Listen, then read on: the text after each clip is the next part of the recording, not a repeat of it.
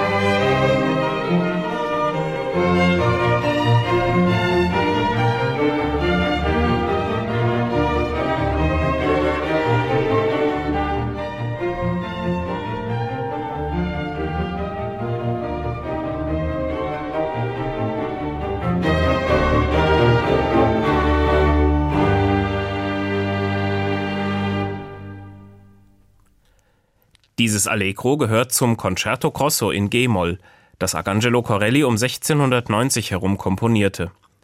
Es wird auch als sein Weihnachtskonzert bezeichnet, weil es die Überschrift trägt Fatto per la notte di Natale, geschaffen für die Christnacht. Das noch junge neue Jahr mit Weihnachten anzufangen, das ist gar nicht so abwegig, wie es sich im ersten Moment anhört. Im Kirchenkalender ist nämlich der Start ins neue Jahr ohne Weihnachten gar nicht zu denken. Auch wenn Silvester und Neujahr schon hinter uns liegen, in der Kirche haben wir noch Weihnachten. Und da dauert es auch noch einige Zeit, mindestens bis zum 6. Januar oder sogar bis zum Sonntag danach. Früher ging Weihnachten sogar bis Lichtmess, bis zum 2. Februar. Die Weihnachtsbäume und die Krippe bleiben in den Kirchen und Kapellen also einstweilen drin. Vielleicht sind es gar nicht so wenige, die heutzutage überrascht wären, wenn man ihnen sagte, du, Weihnachten dauert gar nicht nur drei Tage, sondern drei Wochen. Ich finde ein langes Weihnachten gut, und mir gefällt es, dass das Fest der Geburt Jesu nicht nur das alte Jahr abschließt, sondern dadurch eben auch noch das neue Jahr einläutet. Eine bessere Motivationsbotschaft als die Weihnachtsbotschaft, die kann es zum Jahresanfang gar nicht geben. An Weihnachten zeigt Gott, wer er wirklich ist. Er macht sich als Mensch berührbar und verletzlich, führt ein Leben als Mensch auf der Erde von der Geburt bis zum Tod. Er teilt unseren menschlichen Alltag und unser Los mit aller Konsequenz. Und er bleibt doch ganz Gott. Dass Gott unser Leben teilt, und zwar an allen Tagen des Jahres, das ist für mich der beste Grund, Weihnachten zu feiern.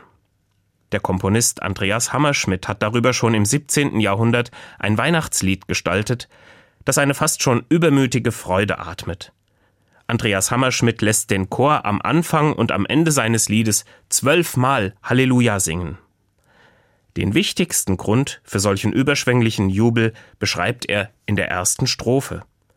Freuet euch, ihr Christen alle, freue sich wer immer kann, Gott hat viel an uns getan. Freuet euch mit großem Schalle, dass er uns so hoch geacht, sich mit uns befreund gemacht. Freude, Freude über Freude, Christus wäret allem Leide. Wonne, Wonne über Wonne, er ist die Gnadensonne.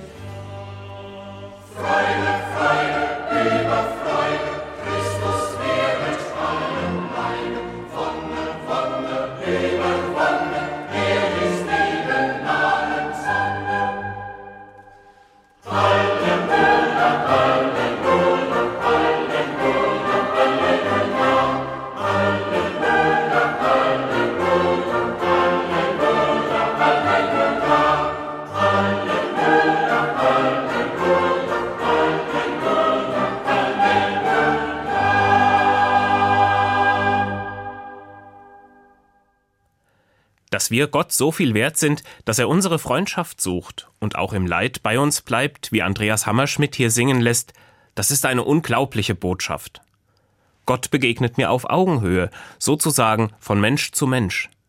Im hilflosen Kind in der Krippe, dem zentralen Bild für das Weihnachtsgeschehen, das wir drei Wochen lang feiern, kommt Gott mir auf einmal ganz handgreiflich nahe. Nicht als Prinzip oder Theorie, nicht als abstrakte Macht, sondern wie einer von uns, sozusagen in Fleisch und Blut. Ich bin dankbar, dass diese Weihnachtsbotschaft vom Kirchenkalender her auch als Überschrift über dem neuen Kalenderjahr steht. Denn ich finde, Weihnachten braucht genügend Zeit. Vom Komponisten Anton Bruckner wird erzählt, er habe mal an Heiligabend in einer Christmette Orgel gespielt.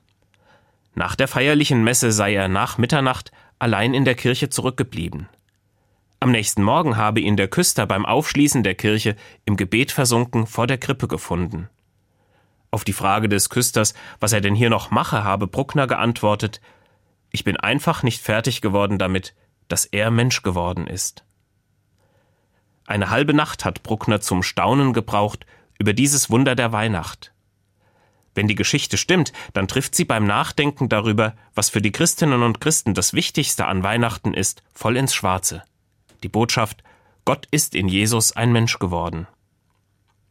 Diese Botschaft nachzuempfinden, das geht nicht so schnell. Und es ist gar nicht übertrieben, dass der kirchliche Kalender für die weihnachtliche Festzeit dazu fürs erste Mal drei Wochen reserviert und mich deshalb mit weihnachtlicher Zuversicht ins neue Jahr schickt.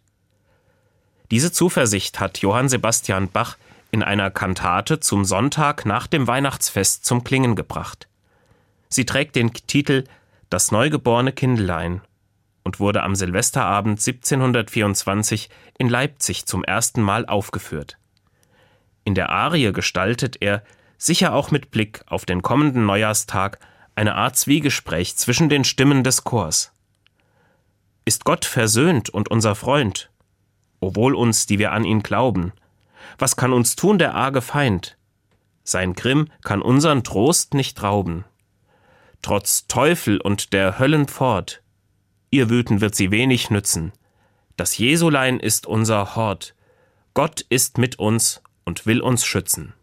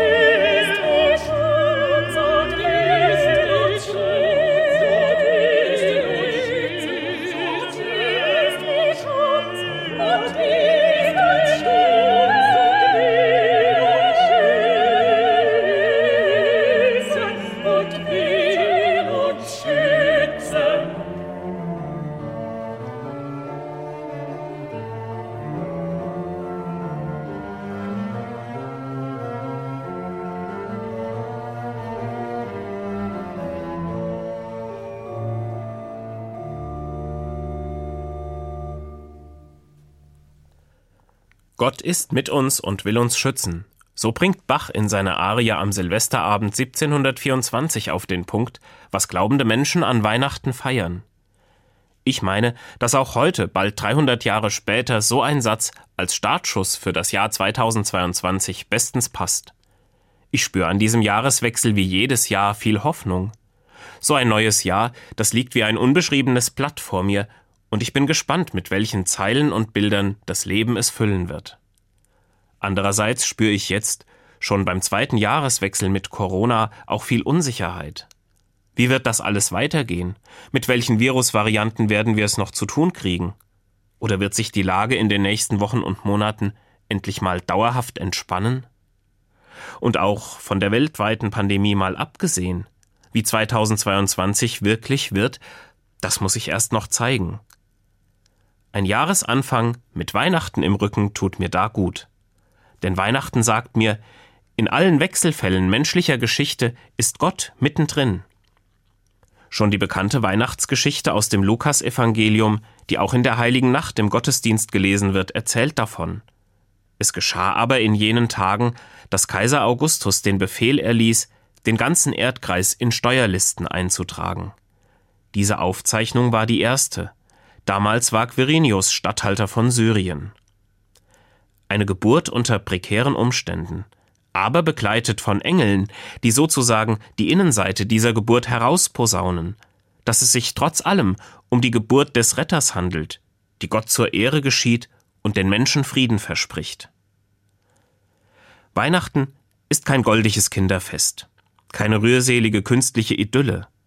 Weihnachten ist ein Fest des Aufbruchs, des Umbruchs. Es ist der Startschuss für etwas total Neues. Gott kommt höchstpersönlich zur Welt in seinem Sohn, wird einer von uns, geht mit jedem einzelnen Menschen durchs Leben, das ganze Jahr hindurch. Kaspar Friedrich Nachtenhöfer, ein lutherischer Pfarrer in Coburg, hat 1684 die Bedeutung von Weihnachten für das ganze Jahr in ein Lied gefasst, das ich besonders mag. Es steht bis heute im evangelischen Gesangbuch. Dies ist die Nacht, da mir erschienen, des großen Gottes Freundlichkeit. In dessen letzter Strophe beschreibt er seine Vorstellung, dass Weihnachten, so verstanden, im Grunde eine Lebenseinstellung ist. Drum, Jesu, schöne Weihnachtssonne, bestrahle mich mit deiner Gunst. Dein Licht sei meine Weihnachtswonne und lehre mich die Weihnachtskunst, wie ich im Lichte wandeln soll und sei des Weihnachtsglanzes voll.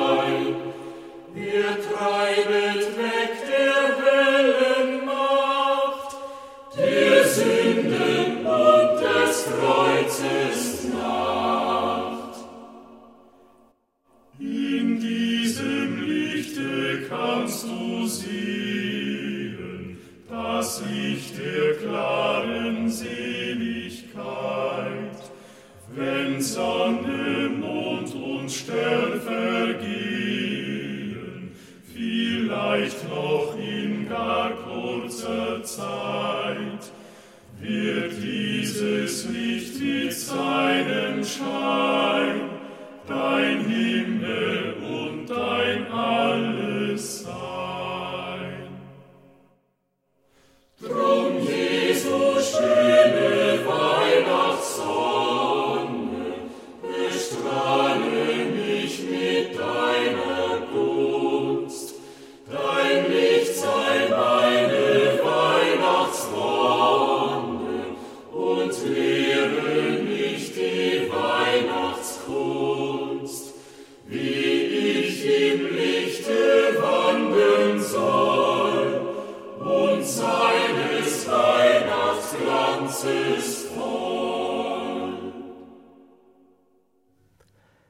Die Weihnachtskunst, zuversichtlich durchs Leben zu gehen, die hier in einem alten Choral besungen wird, die hat auch später noch in ernsten Zeiten Menschen getröstet und ihnen Mut gemacht. Ich denke an den Jesuitenpater Alfred Delp. Er hat einen Satz geschrieben, an den ich Weihnachten und um den Jahreswechsel herum immer denken muss. Lasst uns dem Leben trauen, weil wir es nicht allein zu leben haben, sondern Gott es mit uns lebt. Alfred Delp hat diesen Satz notiert, als er äußerlich total verlassen war. In Haft, an den Händen gefesselt, kurz nach dem Jahresanfang 1945 im Strafgefängnis Berlin-Plötzensee, mit 37 Jahren den Tod vor Augen. Lasst uns dem Leben trauen, weil Gott es mit uns lebt. Dazu möchte ich mich 2022 von Weihnachten her bewegen lassen. Ich möchte daran denken, dass Gott sich nicht zu schade war, in einen menschlichen Alltag mit allen Höhen und Tiefen einzutreten, um denen nahe zu sein, deren Leben gerade mühsam ist. Wir sind nicht am Ende, nicht mit der Weihnachtszeit, nicht mit unserem Gott, nicht mit uns selbst. Im Gegenteil, mit Weihnachten im Rücken können wir neu anfangen. In diesem Sinne, auch heute und in den nächsten beiden Wochen Ihnen allen ein weiterhin frohes und gesegnetes Weihnachtsfest und einen guten, weihnachtlichen Start ins neue Jahr.